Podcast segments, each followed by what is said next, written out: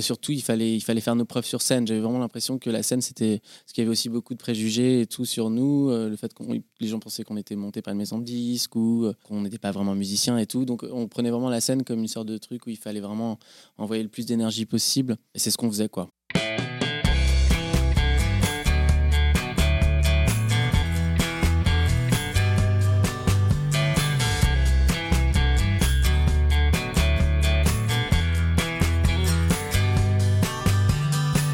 Bonjour à tous, vous écoutez Cadavrexki, le podcast qui décompose un parcours inspirant.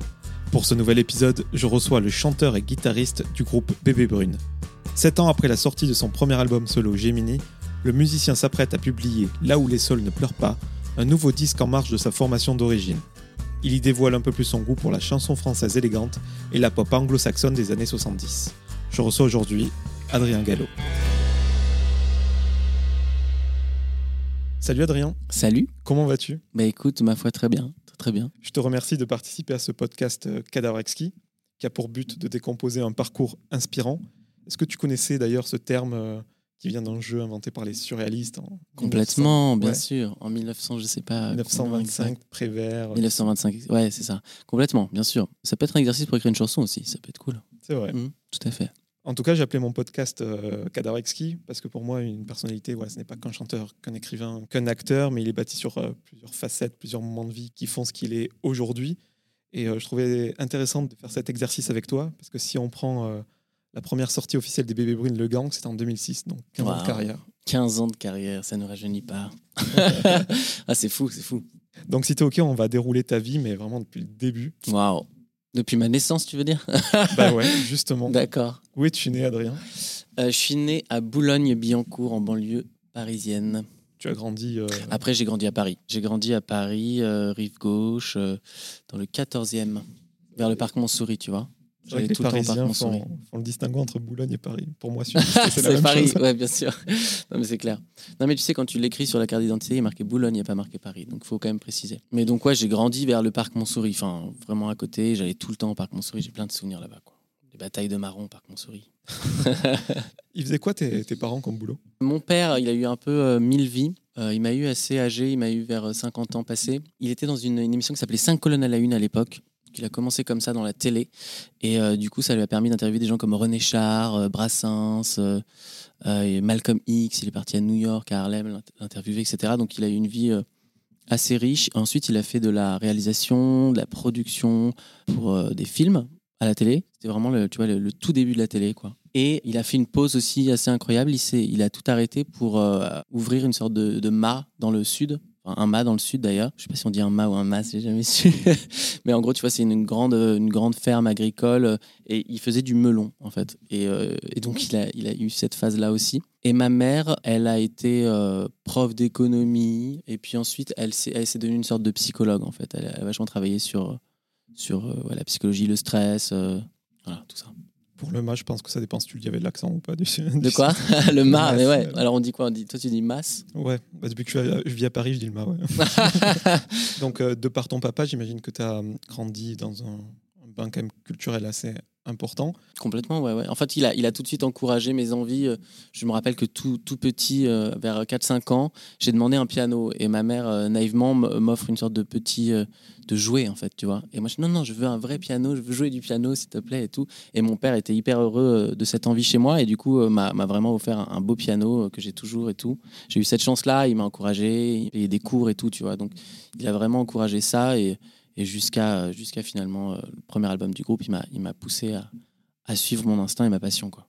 Donc, la musique, c'était ta passion première. Pourtant, je crois que quand tu avais à peu près 10 ans, tu as fait pas mal de, de figurations. Ouais. C'était par euh, le boulot de ton père, justement. Grave, moi j'avais, j'avais aussi un peu envie de, ouais, d'aller vers, euh, vers la comédie, tout ça, être un peu acteur. Et du coup, euh, lui, euh, il connaissait une agence euh, et puis tu vois, il, l'a appelé et euh, j'ai commencé à faire des castings comme ça. C'était cool aussi comme, comme expérience, c'était rigolo. Tu as parlé du piano, pourtant on t'associe, enfin du moins à l'époque, plus à la guitare. Et Ouais. je crois que c'est euh, Louis Rego, un, un copain de ta maman, qui t'a offert Ouais. cette guitare. Donc Louis Rego, c'est un peu euh, multicasquette, acteur, euh, humoriste, chanteur, Hmm, qui a joué euh, dans Les Les Bronzés, Charlots. La Vengeance du Serpent à Plume, je crois, avec Coluche. Ouais, ouais, tout à fait, ouais.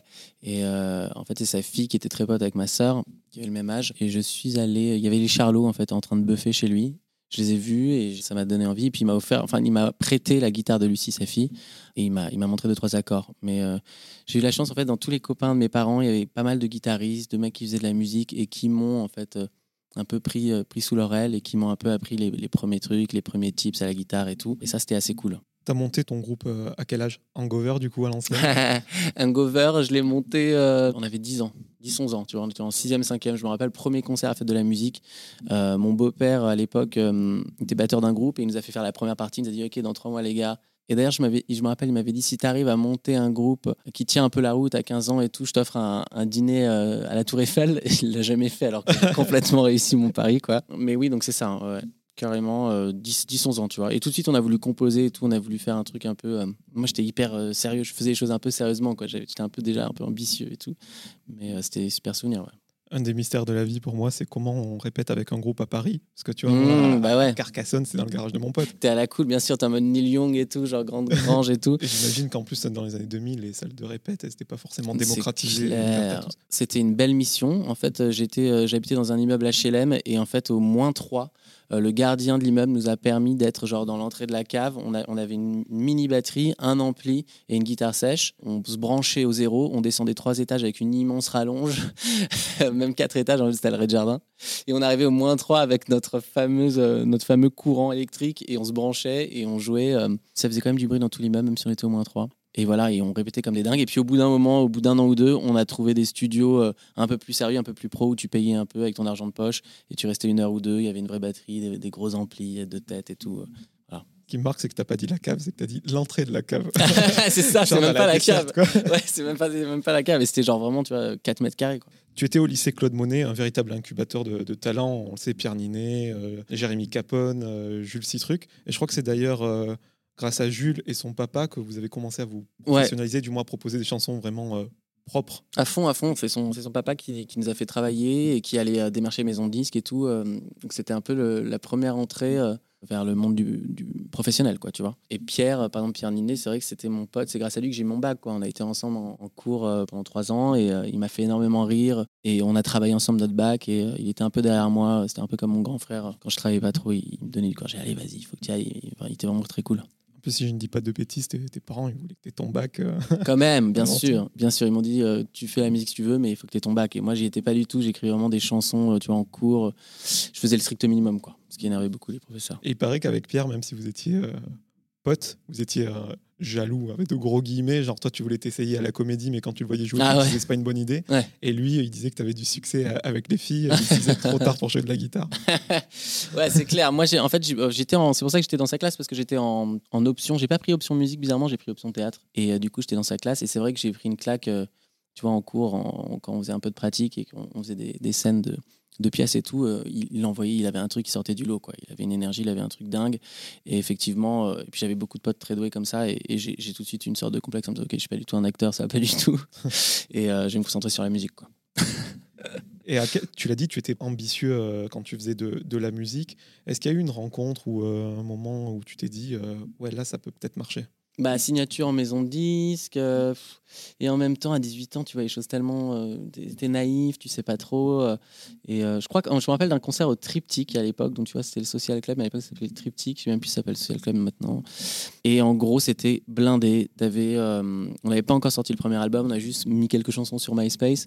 Et c'était vraiment blindé. Il y avait des gens dehors qui pouvaient pas rentrer. T'avais une queue dehors vraiment avec des gens qui restaient dehors, quoi. Et le DJ a mis genre une chanson à nous avant le concert et tout le monde s'est mis à chanter la chanson et tout. Là, c'était hyper fort. On était avec Philippe Manœuvre dans les loges et, et c'était euh, là, je me suis dit ah ouais, il se passe quelque chose en fait. Je pense que c'est vraiment le public en fait en concert. C'est là où tu te rends vraiment compte quoi. Tu vois, moi, dans ma petite campagne, genre à 800 km de Paris, j'ai entendu parler de ce concert des, des bébés brunes au Gibus. Ah oui, oui, oui. Genre, euh, c'est un peu là où tout est parti. non, Le Gibus, ouais, grave. Et puis, tu avais pas mal de concerts euh, qui étaient organisés euh, tous les vendredis, avec pas mal de groupes. Voilà, et c'était un peu soutenu par Rock and Folk et tout. Donc, le fait de jouer là-bas, c'était vraiment cool. Au début, on, a- on avait fait le Gibus avec Emergenza. C'était une sorte de, je sais pas si tu te rappelles, de tremplin où tu invitais tes potes et tout. Et ensuite, on a fait ça un peu plus sérieusement avec Rock and Folk et tout. Et ouais, le Gibus, c'était pas mal de soirées très fun, quoi, complètement. Pour les gens qui ne savent pas, parce que je l'ai fait aussi, le tremplin Emergenza. en gros, on te proposait une scène pour jouer voilà, un concert. Surtout que nous, dans le Sud, on n'avait pas de, de, de salle. Tu l'avais fait toi aussi On l'avait fait. Et en fait, c'est à l'applaudimètre. Et pour avoir des mmh. applaudissements, il faut que tu vendes le billet à tes potes. Ouais. Sauf que quand tu habites à Carcassonne et que tu vas jouer à Toulouse, qui a une heure de route et que tu as 15 ans. C'est compliqué. Ah bah, t'avais pas de potes, ouais, du coup, sinon, il fallait qu'ils prennent le, train et tout. Hein. Grosse prod. On était dans une décennie entre 2000 2010 où c'était un peu le, retour du rock chronologiquement les White Stripes, les Strokes, Libertines, Arctic Monkeys. Oui, un renouveau du rock. Quoi. Avant, tu avais Sum 41, Blink 182, et puis il y a eu une sorte de. Ouais, moi aussi, bien sûr. Les Distillers et tout. C'est clairement les influences de, du groupe. De Hangover et tout, ouais, ouais complètement. Rancid et tout, tu vois, ces groupes.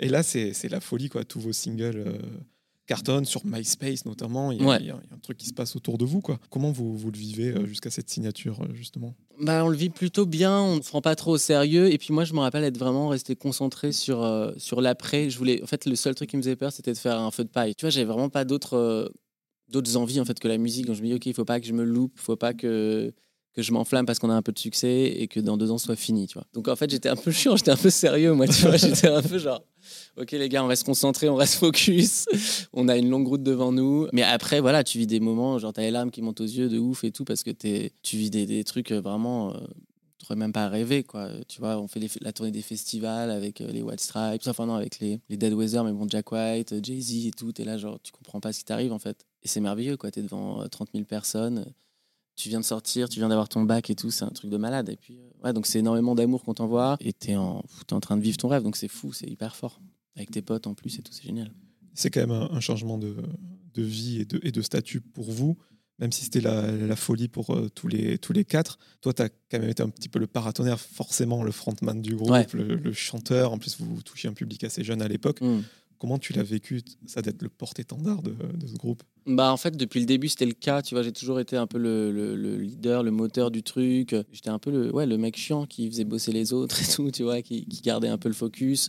Donc en fait ça n'a pas changé tu vois, parce que le succès était là, ça a toujours été cette configuration-là. Euh, c'est juste que le succès euh, aide à être encore plus motivé, aide à travailler encore plus, à vouloir euh, vraiment décrocher les étoiles et tout. C'est hyper encourageant en fait. Donc comme je te dis, tu vois, on, on a essayé de rester le plus... Enfin, en tout cas, personnellement, moi j'ai vécu ça comme ça. Quoi. Il se passe un truc, mais ne gâchons pas cette chance, vas-y, restons focus, pensons au deuxième album et tout, genre réfléchissons. Et euh, surtout, il fallait, il fallait faire nos preuves sur scène. J'avais vraiment l'impression que la scène, c'était. Parce qu'il y avait aussi beaucoup de préjugés et tout sur nous, euh, le fait que les gens pensaient qu'on était monté par une maison de disques ou euh, qu'on n'était pas vraiment musicien et tout. Donc on prenait vraiment la scène comme une sorte de truc où il fallait vraiment envoyer le plus d'énergie possible. Et c'est ce qu'on faisait, quoi. Je me souviens qu'on vous qualifiait de bébé rocker à l'époque. C'était péjoratif ou pas? J'ai jamais su. je sais pas non plus, je t'avoue. Euh, ouais, peut-être, mais en même temps, on était jeunes. Hein. Après, ce que je disais souvent, c'est que les Arctic Monkeys, ils avaient notre âge. Tu vois, le rock, ça a jamais été un. Tu commences jamais à faire un groupe de rock à 40 ans. Enfin, c'est toujours à 18 ans. Euh. Donc, euh, c'était une manière de nous appeler. Moi, ça me dérangeait pas plus que ça, tu vois. Je pense que même le nom Bébé Brune, c'était une manière aussi d'en rigoler. De mon, enfin, tu vois, de prendre le truc un peu à l'envers, quoi. Donc, ça m'a pas plus dérangé que ça, quoi tant que je pouvais faire la musique que j'aime et faire mes concerts, j'étais content. Tu l'as dit, c'était un kiff de vivre ça avec tes potes. Rien n'a changé entre vous parce que je crois qu'il y a un de tes potes d'enfance qui est parti euh, au tout début. Ouais, Raphaël. Bah justement, tu faisais le parallèle avec les Arctic Monkeys, euh, Andy Nicholson, le bassiste qui s'en va après le premier album. Grave. Raphaël, pareil, c'était une sorte de pression ou peut-être qu'il avait d'autres objectifs de vie euh? mmh, C'est toujours un peu été un mystère. je crois qu'il a eu un peu peur ouais, du succès, du côté genre des gens autour de nous, producteurs, managers, tout ça. Et peut-être qu'il avait besoin aussi un peu de s'émanciper du groupe, de faire son truc tout seul. Et après, il a fait un groupe tout seul. Et puis après, il est revenu dans le groupe, au clavier. Et euh, jusqu'au dernier album, il était là. quoi. Donc en fait, il a jamais vraiment quitté le groupe. Mais moi, j'ai vécu ça un peu comme une déchirure. Ça m'a vraiment euh, attristé. Je me rappelle quand il m'a dit, euh, je crois que c'était sur MSN. Ah non, c'était pas sur MSN. C'était, je sais plus, mais un truc comme ça, qui quittait le groupe et tout. J'étais vraiment genre, je me rappelle avoir cassé une guitare et tout, un peu genre trop triste et tout. Bon, de là, tout s'enchaîne. On connaît euh, tout ce qui s'est passé. Euh, enfin, partenariat H&M, moi je trouvais ça fou. Ah oui. la Stara, quand vous étiez passé à l'époque, c'était 5 millions de, téléspectateurs. La BO pour Twilight. Euh, ouais. Genre. tu es en lévitation à ce moment-là. Grave, la, la Starac, on s'est vachement posé la question est-ce qu'on doit le faire et tout ou pas Et en fait, ça a vraiment rendu le truc un peu grand public. quoi. Donc, ça, en fait, c'était bien en termes de, de promo. Si tout allait bien, même avec cette victoire de la musique, est-ce que tu as eu un moment de doute? Ouais, je pense que tu te poses souvent des questions et tout, mais c'est bien en fait, parce que si tu si pas de doute et tu te poses pas de questions, euh, t'avances pas du tout et tu te dépasses pas et tout. Donc ça, c'était vraiment un peu essentiel, je pense, d'avoir des doutes et de se poser des questions. Et, et pareil, remettre en question aussi ce que tu produis comme chanson et tout. Vouloir un peu genre se, renouveler, surprendre et tout. C'était un peu toujours le, le délire, quoi. C'était ça. Il fallait faire ça. En tout cas, après le deuxième album euh, Nicotine Love, moi j'ai l'impression qu'on on vous a pris au sérieux. euh, Un peu plus, ouais. et surtout, on a mis en avant euh, tes talents de- d'auteur. On est même venu te chercher pour écrire pour euh, plusieurs chanteuses. Mhm. Vanessa Paradis, Sophie Tite. Ulysses.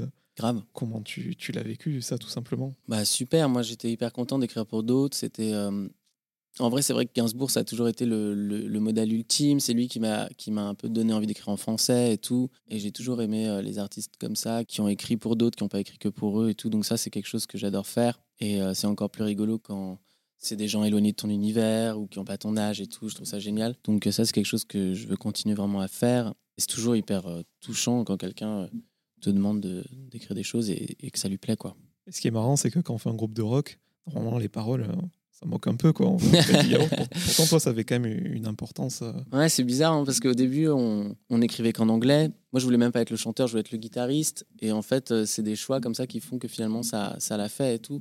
C'est vrai qu'en anglais, je pense qu'on n'aurait pas percé du tout, quoi. Et en fait, euh, le français, ça a toujours été là. Et l'écriture, ça a toujours été là en moi euh, depuis tout petit. Je pense que ça, c'est quelque chose que mon père m'a vraiment euh, transmis. Parce que lui, il écrivait beaucoup, il écrivait très bien, des poèmes et tout. Donc ça, j'en suis vraiment reconnaissant, ton écriture, elle est ultra identifiable depuis toutes ces années. Tu aimes créer des histoires, des personnages. Tu aimes, euh, je sais pas si c'est le terme, fantasmer des, des choses. Tu es Mm. OK avec cette analyse? Ouais, carrément. Je prends vraiment du plaisir, mais autant à écrire une mélodie qu'à écrire des paroles. Mais euh, c'est vrai que c'est si je le fais pas pendant longtemps, je vais pas aller bien et je vais me demander pourquoi je vais pas bien. Mais en fait, c'est juste parce que j'arrête de, de faire ça. Et donc ouais, c'est quelque chose de très important pour moi. En tout cas, j'ai vraiment besoin de le, de le faire. Même si tu en as envie et besoin, est-ce que c'est facile pour toi? Genre, tu vas avoir une fulgurance, tu vas coucher sur le papier comme ça ou non? Euh, T'es es humain comme les autres, tu vas buter pendant 4 heures sur ton Mais bureau. ouais, franchement, euh, ça dépend des périodes, tu vois. Mais euh, en ce moment, je sais que c'est un peu dur. ça dépend des moments. Mais euh, il y a des chansons qui arrivent d'un coup comme ça, tu sais pas pourquoi, t'as rien demandé. Et puis il y a des chansons où tu vas, tu vas les chercher pendant des mois et des mois avant, avant que quelque chose de cool arrive. Donc euh, vraiment, oui, oui, non, je suis plus euh, comme tout le monde et tout. Je suis pas genre fulgurant sur fulgurance et tout, quoi. Je dis pas ça pour te passer de la pommade, mais moi j'aime énormément tes textes. Et j'aimerais bien voir un livre Adrien Gallo. Mais est-ce que tu as besoin de ce carcan qu'imposent les 3 minutes et la mélodie d'une chanson? Est-ce que te livrer à toi-même sur euh, 150 pages, ce serait un exercice? Bah, j'ai l'impression que là, jusqu'à maintenant, ça a été très dur de faire autrement. Tu vois. J'avais vraiment besoin de ce, ce- de ce cadre de trois minutes et tout. Et euh, j'ai l'impression que plus je vais grandir, euh, plus ça va être euh, le contraire. que je vais un peu. Enfin, ça va me faire du bien d'avoir moins de règles et de ne pas devoir rentrer dans une mélodie et d'être dans un truc beaucoup plus libre et beaucoup plus euh, roman, quoi. Enfin, en tout cas, fiction, nouvelle, je sais pas, mais ça peut être un cadre qui va m'aller de plus en plus, quoi. La lecture, elle t'inspire pour tes textes? Tu lis beaucoup? Ouais, euh, je lis par période. Euh, pendant le confinement, j'ai pas, j'arrivais pas à lire du tout. Mais sinon, ouais, j'adore ça. hein. Et encore une fois, tu vois, c'est quand je me remets à lire que j'oublie à quel point c'est important. Et euh, voilà, donc j'ai parfois j'ai des mois sans lire et puis parfois je lis énormément, deux mois, ça dépend. Tu as collaboré avec euh, beaucoup de femmes, Vanessa Paradis, Alizé Olysses, Dani. C'est une formule toute faite, mais est-ce que c'est pour extérioriser une part de féminité, peut-être? Ouais, complètement. Tu vois, on a tous vraiment une part de féminité et de, et de masculin, donc euh, donc c'est juste à quel point tu l'assumes et à quel point tu la développes. Mais euh, moi, j'ai pas du tout de problème avec ça et, et je suis quelqu'un de très sensible et je cultive ce côté-là, quoi, à fond, à fond. Ce n'est pas pour manquer euh, de respect euh, aux femmes que je viens de citer, mais ce ne sont pas ce qu'on peut qualifier de grandes voix. Moi-même, je suis plus sensible aux aspérités, Ouais. comme Françoise Hardy. J'ai l'impression que c'est ton cas aussi. Grave. T'aimes euh, quand ouais, t'écris pour elles, te mettre à leur place, dans leur univers. Ouais, les chanteuses qui vont le plus me toucher, j'ai l'impression que c'est des voix aspérités, c'est des voix fragiles, surtout en français. Après, euh, j'adore la voix de Clara Luciani, et c'est une, c'est une super chanteuse, donc il n'y a pas vraiment de, de règles, il y a- il y, a plein d'exceptions et tout. Genre Carole King, par exemple, je trouve que c'est extraordinaire. C'est une, grande chanteuse aussi. Euh, Véronique Sanson, on va pas dire que c'est. Elle suit sur les mots, tu vois, et c'est quand même magnifique. Donc peut-être que je reverrai un peu ma copie quand même. euh, quand je disais ça, mais Françoise Hardy, oui, j'adore, c'est extrêmement élégant. Jane Birkin, c'est extrêmement élégant. Donc, ça dépend vraiment, quoi. Mais euh, effectivement, je sais pas si c'est parce que euh, les voix féminines me font plus euh, me touchent plus qu'une voix masculine, j'ai l'impression. C'est ma maman qui me chantait des berceuses, ça doit me rappeler ce genre de choses. Je pense c'est un truc vieux comme le monde, je pense. Comme quoi, extérioriser ta part de féminité, c'était pas poncif, c'est que tu as fait un album Gemini où euh, la voix féminine était euh, ultra présente. Ouais. Je crois que c'était pas du tout ton idée de départ, mais ça en faisant chanter ta copine de l'époque sur des maquettes que tu as fait cet album, c'est ça? Ouais, exactement. Sur euh, des maquettes pour d'autres chanteuses, j'ai j'ai demandé à ma, ma copine de l'époque de chanter et j'ai trouvé ça super, justement, pour le coup. Pas du tout chanteuse à voix et tout. Et ça le faisait, euh, c'était super, quoi. Ça me faisait penser à Lie Jacquenot, ça me faisait penser à plein de choses euh, différentes. Et elle s'est laissée prêter au jeu et euh, ça a donné cet album qui est très cool et qui m'a. Enfin, en tout cas, ça m'a fait du bien de le faire. Et tu vois, même quand j'écris pour Bébé Brune et tout, souvent j'en- j'entends une voix féminine, j'entends pas ma voix et je chante un peu moi par défaut. Mais souvent, quand je compose, j'entends une voix féminine, quoi. Plus qu'une voix masculine. En tout cas, avec cet album Gemini, on a découvert euh, notre partie de ton univers que tu as depuis l'enfance. Hmm. Plus variété, plus chanson. Ouais. euh, les 80s et cette fausse insouciance. Un album, euh, bah voilà, comme euh, Gemini, les deux visages sur la pochette, euh, avec un alter ego, une partie sombre, une partie plus, plus lumineuse. Ouais. Tu avais besoin de faire cet album parce que bon, les bébés brunes, on vous attend forcément dans, dans registre, il faut y coller un minimum. Mhm, exactement. Tu t'es, éclaté. à- C'était une récréation, c'était une chance de pouvoir le faire et, euh, et euh, c'était aller au bout, jusqu'au bout du, fantasme de d'avoir une fille qui chante de A à Z sur la chanson, de faire ça avec ma copine, c'est quelque chose de très intime. Et voilà, c'était une manière de dire euh, je m'en fous du commercial, de est-ce que ça va marcher ou pas, j'ai la chance de pouvoir le faire, je le fais, c'est l'artistique qui doit primer, c'est mon envie du moment qui doit primer. Et voilà, donc c'est génial, c'est une chance de pouvoir être en accord avec ce qu'on sort, avec ce qu'on fait. Et ça a toujours été le cas pour moi, et, et c'est génial, quoi. De, de- je me bats un peu pour ça, quoi, en tout cas, pour sortir les trucs que j'ai envie de sortir et faire les trucs que j'ai envie de faire. Ce que j'aimais dans cet album, c'est que tu as poussé le, le délire jusqu'au bout, parce qu'il y avait cette musique très contrastée euh, dont on vient de parler, mais même dans la voix, la Mm. voix de Ouais. Ella, très fluette, Mmh. et moi, euh, très les grave. voix en, en chœur euh, ouais, de sol. Quoi. Ah oui, et Yael aussi, j'avais oublié. Les, les choristes, euh, il y avait une américaine, je crois, québécoise, je sais plus, mais qui ont ces voix très, euh, ouais, très soul, justement. Ouais, ouais. Et du coup, c'était un ouais, gros contraste. C'est marrant parce que cet album, Gemini, j'ai quand même eu des jumeaux ensuite, quoi. C'est fou. Ouais. Vraiment, On va en parler, justement. Absurde.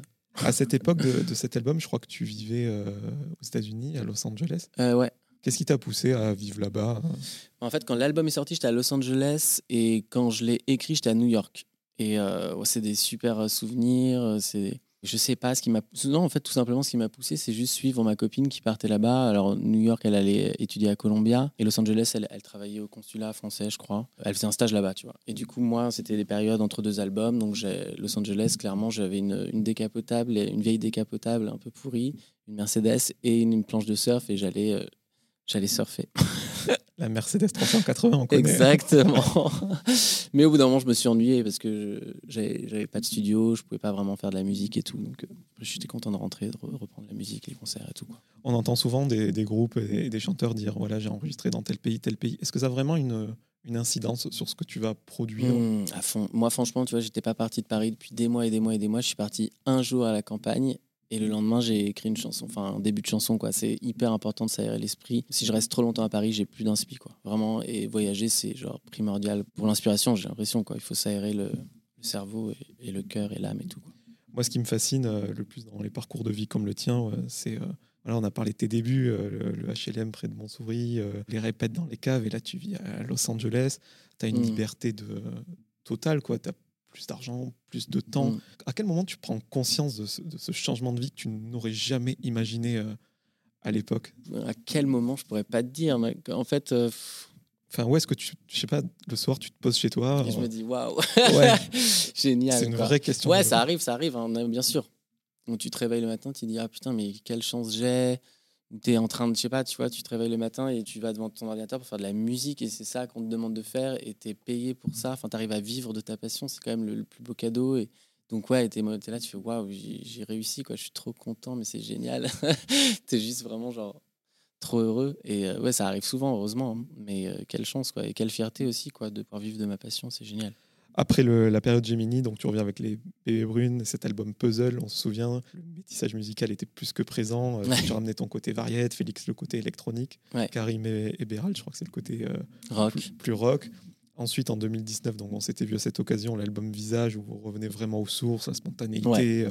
Les prises live. euh, voilà, on revient en 2000. euh, Ouais, c'est ça, c'est vraiment retour. Mais quoi qu'il en soit, tu as toujours cette volonté, que ce soit en solo ou euh, avec les bébés brunes, de ne jamais faire la, la même chose. Ouais, en tout cas, de pas exploiter une recette, quoi. Et d'être un peu euh, en train de tout le temps de voyager, d'apprendre des choses en studio et d'aller là où je- tu pensais pas aller euh, deux ans auparavant et de se surprendre soi-même et pour qu'en fait toute cette aventure musicale soit ouais, une vraie aventure, quoi. Que ce soit pas, euh, tu vois, métro, boulot, dodo, on exploite le même truc et que ça devienne un peu ennuyeux. Donc, euh, c'est prendre des risques, effectivement, quoi. C'est prendre des risques, euh, risque de perdre un peu un public qui t'aimait pour euh, d'autres d'autres styles. voilà. Mais ça, on, on, a tous été OK pour aller comme ça à chaque fois et, et c'est cool, on regrette pas du tout.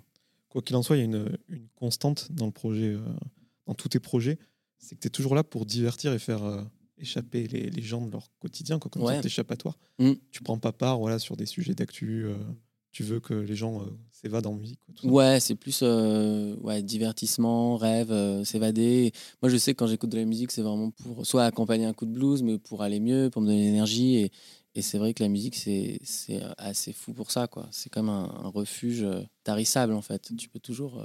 c'est ton meilleur ami, quoi. Ça a toujours été mon meilleur ami, moi, la musique. Et, donc, j'ai envie que mes chansons, ça, ce serait génial qu'elles puissent l'être pour d'autres gens aussi et qu'elles puissent les aider dans, dans leur vie et tout. Donc, ça, c'est vraiment le but. Quoi. Dans l'album Visage, on l'a dit, en, retour aux sources musicales. Et puis la chanson à Bibi, bah justement, la dernière fois, tu me racontais comment tu étais retombé amoureux de ton mm. amour de, de jeunesse.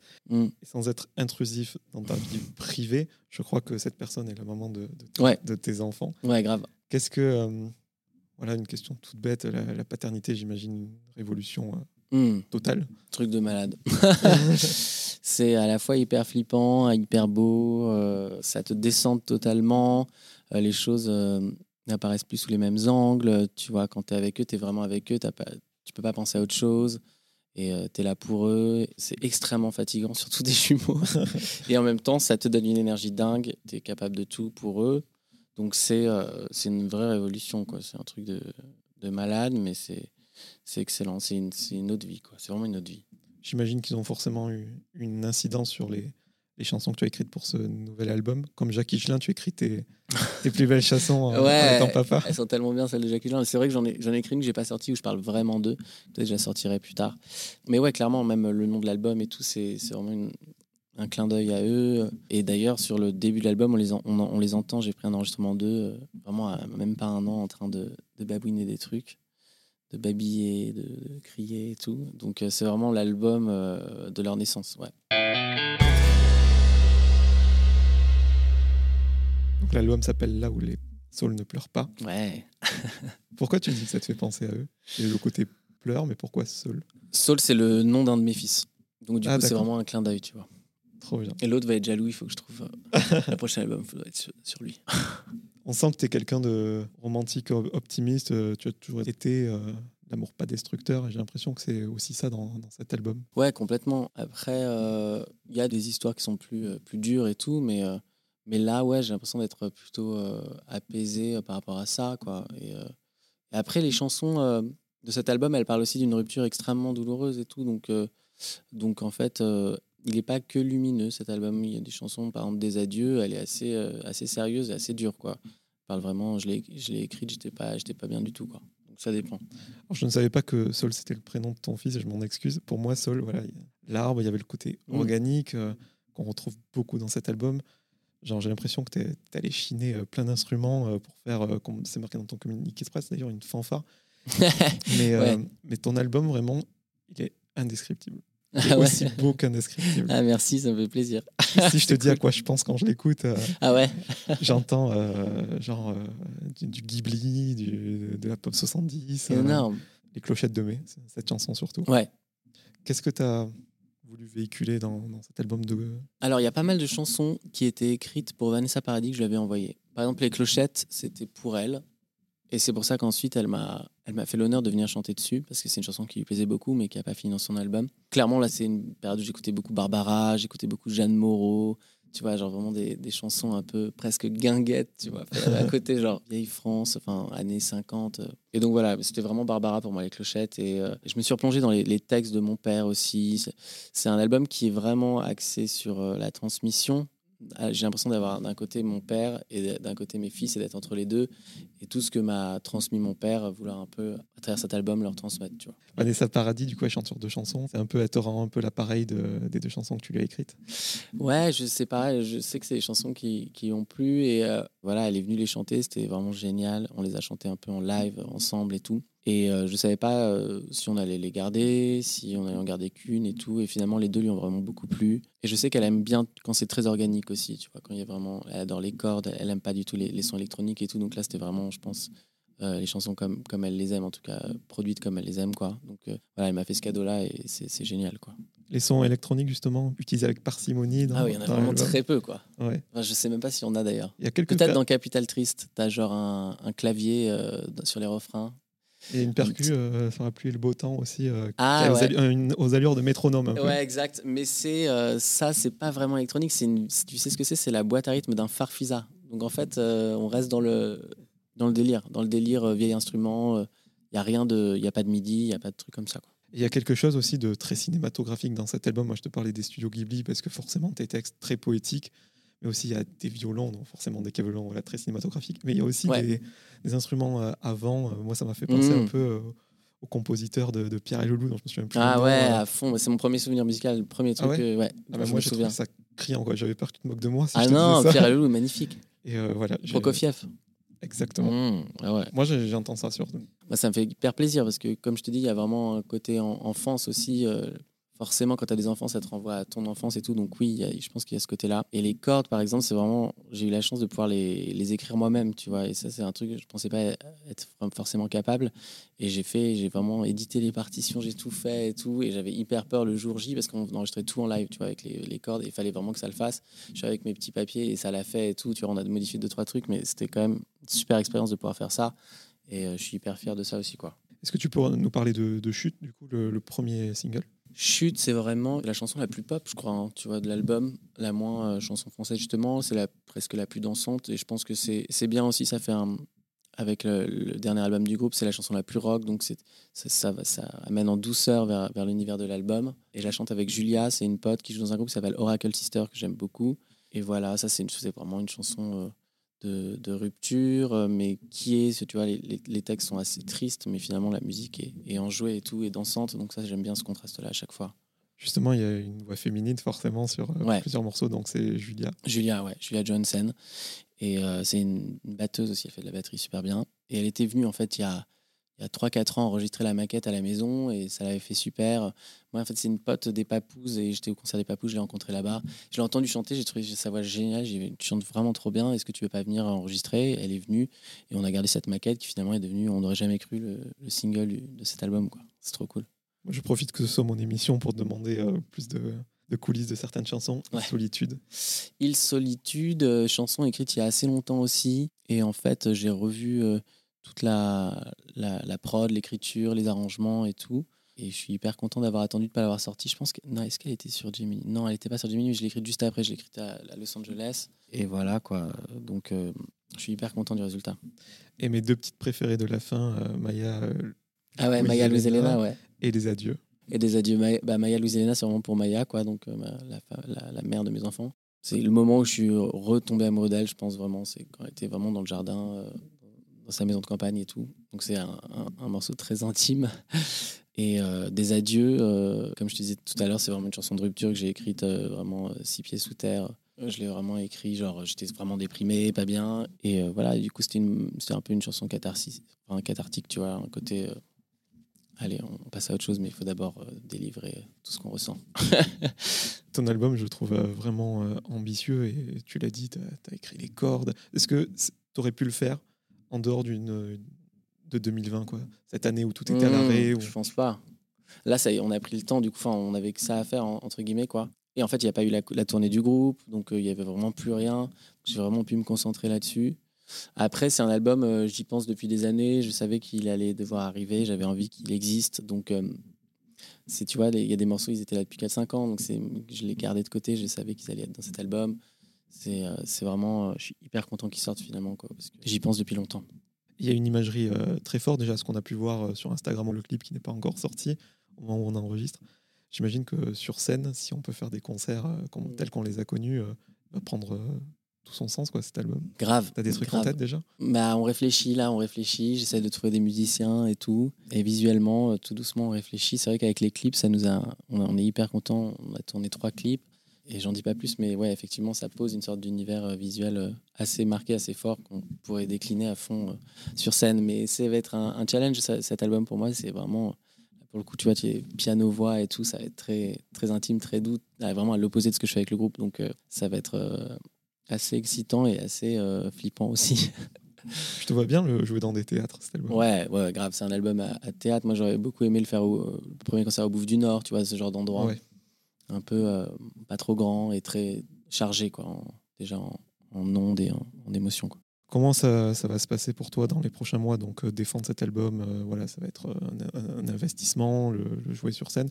Est-ce que tu as des projets d'écriture pour d'autres artistes, par exemple, sans citer de nom? Tu continues Ouais. de faire ça? Ouais complètement je, je, je continue de faire ça et je vais, je vais le faire de plus en plus aussi en parallèle de, de ma carrière solo de la carrière du groupe donc ouais, ouais. Ça va être euh, là septembre euh, déjà je déménage donc ça va être ça va me prendre pas mal de temps. Je vais je vais surtout chercher un studio pour euh, travailler vraiment parce que j'aime plus travailler à la maison donc il faut vraiment un studio. Et euh, ouais ouais je vais et après avoir des enfants ça change tout. Tu peux plus vraiment travailler la nuit euh, donc tu vois tu vas je travaille la journée genre je vais amener les enfants à la crèche et puis je vais ça va être vraiment euh, très carré quoi. Faut que je fasse gaffe à ça aussi. Il faut pas que ce soit trop carré sinon plus d'inspiration. Ouais. Tu es toujours au- autour de Paris. ouais complètement C'est une ville qui t'inspire. Ouais, et puis en vrai, tous mes potes, quoi. Donc, euh, quand tu pars euh, longtemps, c'est un peu dur. En fait, de, de- tu vois, si tu te refais pas énormément de potes et tout, j'ai quand même tous mes potes d'enfance. euh, c'est trop agréable de tout le temps les voir, tous les jours et tout. Donc, ça, ça n'a pas de prix, quoi. Et les bébés brunes, j'imagine que c'est pas fini. parce que chaque fois qu'il y a un Non. album solo, euh, Ouais. on va faire, euh, Non, non, non, c'est pas fini. C'est pas fini. T'as déjà des idées de ce que tu vas faire? Sans- nous dire, t'as déjà une idée d'une direction artistique? Franchement, euh, non. J'y ai pas pensé, tu vois. J'y ai pas encore pensé. Et, euh, et on se laisse le temps. Je sais que Félix, il fait des trucs super dans son coin aussi. euh, Bérald aussi. donc, c'est cool, tu vois. On se- on- ça nous fait du bien aussi, cette pause. On, on prend le temps, quoi. Bon, Adrien, pour terminer, quelques petites questions à rafale. Allez. Est-ce qu'il y a une personne qui a été décisive dans, dans ton parcours, mais qui ne fait pas partie du, du monde de la musique, qui a été vraiment importante pour toi? Bah, je dirais mon amoureuse, quoi. Parce qu'en fait, c'est pour elle que j'ai écrit 10 mois, tu vois. Donc en vrai, elle m'a inspiré plein de chansons euh, qui ont vachement bien marché. Qui était Ouna Bah, elle, justement. As-tu une routine matinale incontournable? Bah franchement, ouais, hein, là, genre, euh, je fais les biberons et je leur donne des biberons. Et après, euh, café. Je bois du café à fond. La chanson que tu as écrite euh, et pour laquelle tu as le plus de tendresse, en solo et avec les bébés brunes? Euh, tendresse, tendresse. Même si c'était il y a des Peut-être, années, tu te dis, euh, ouais, je suis content d'avoir fait cette chanson. Ah ouais, je suis content de l'avoir fait, quoi. En général, avec le Franchement- poids des années, forcément, on Oui. on n'est plus trop en. Bah, en vrai, avec Bébé Brune, je suis assez fier de Terrain Vague, tu vois.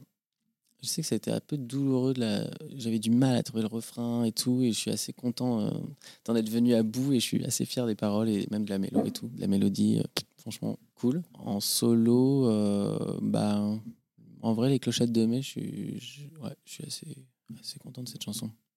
As-tu une peur irrationnelle? Je n'ai que ça. Donc en fait, non, je rigole. Irrationnel, bah, l'avion, en vrai, euh, ça me fait pas trop kiffer, tu vois. L'avion, je suis un peu. en- Je suis pas bien quand je prends l'avion.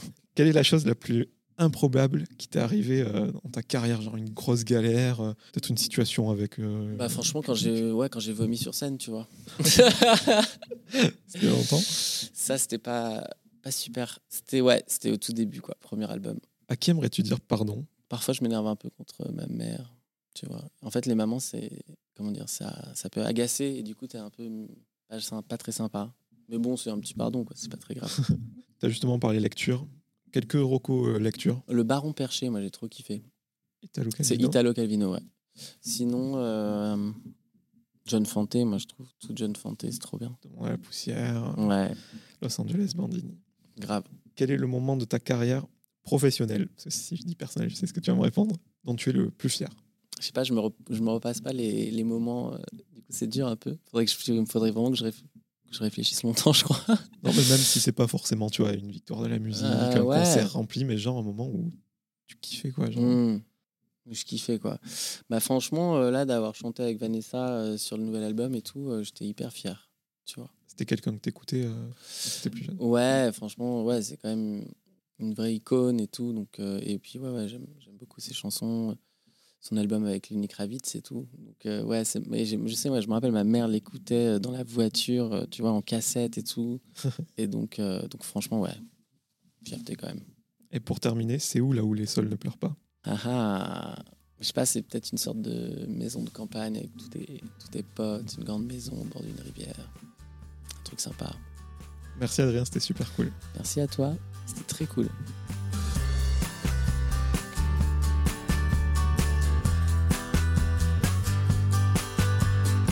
Merci à toutes et à tous d'avoir écouté cet épisode avec Adrien Gallo. Si vous voulez soutenir le projet, vous pouvez mettre 5 étoiles sur Apple Podcast et vous abonner à Cadavre Exquis sur toutes les plateformes de streaming. Je vous donne rendez-vous très bientôt en compagnie d'un nouvel invité.